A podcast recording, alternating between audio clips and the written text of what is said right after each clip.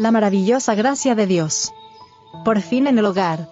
Antes bien, como está escrito, cosas que ojo no vio, ni oído oyó, ni han subido en corazón de hombre, son las que Dios ha preparado para los que le aman. Primera de Corintios 2, verso 9. Cuando vuestros sentidos se deleiten en la amena belleza de la tierra, pensad en el mundo venidero que nunca conocerá mancha de pecado ni de muerte, donde la faz de la naturaleza no llevará más la sombra de la maldición.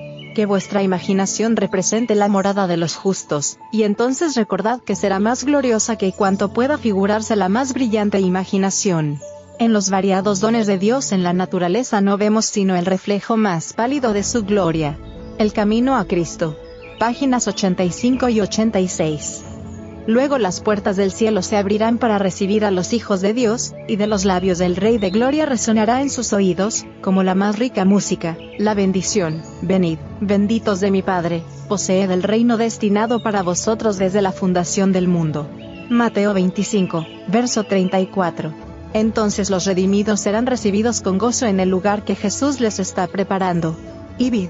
Páginas 127 y 128 vi que Jesús conducía a los redimidos a la puerta de la ciudad, y al llegar a ella la hizo girar sobre sus resplandecientes goznes, y mandó que entraran todas las gentes que hubiesen guardado la verdad.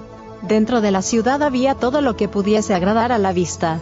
Por doquiera los redimidos contemplaban abundante gloria.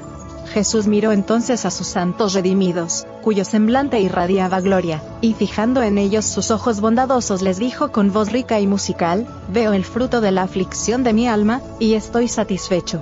Esta excelsa gloria es vuestra para que la disfrutéis eternamente. Terminaron vuestras aflicciones. No habrá más muerte ni llanto ni pesar ni dolor. Las palabras son demasiado pobres para intentar una descripción del cielo, Siempre que se vuelve a presentar ante mi vista, el espectáculo me anonada de admiración. Arrobada por el insuperable esplendor y la excelsa gloria, dejo caer la pluma exclamando, ¡Oh, qué amor, qué maravilloso amor! El lenguaje más exaltado no bastaría para describir la gloria del cielo ni las incomparables profundidades del amor del Salvador. Primeros escritos. Páginas 288 y 289.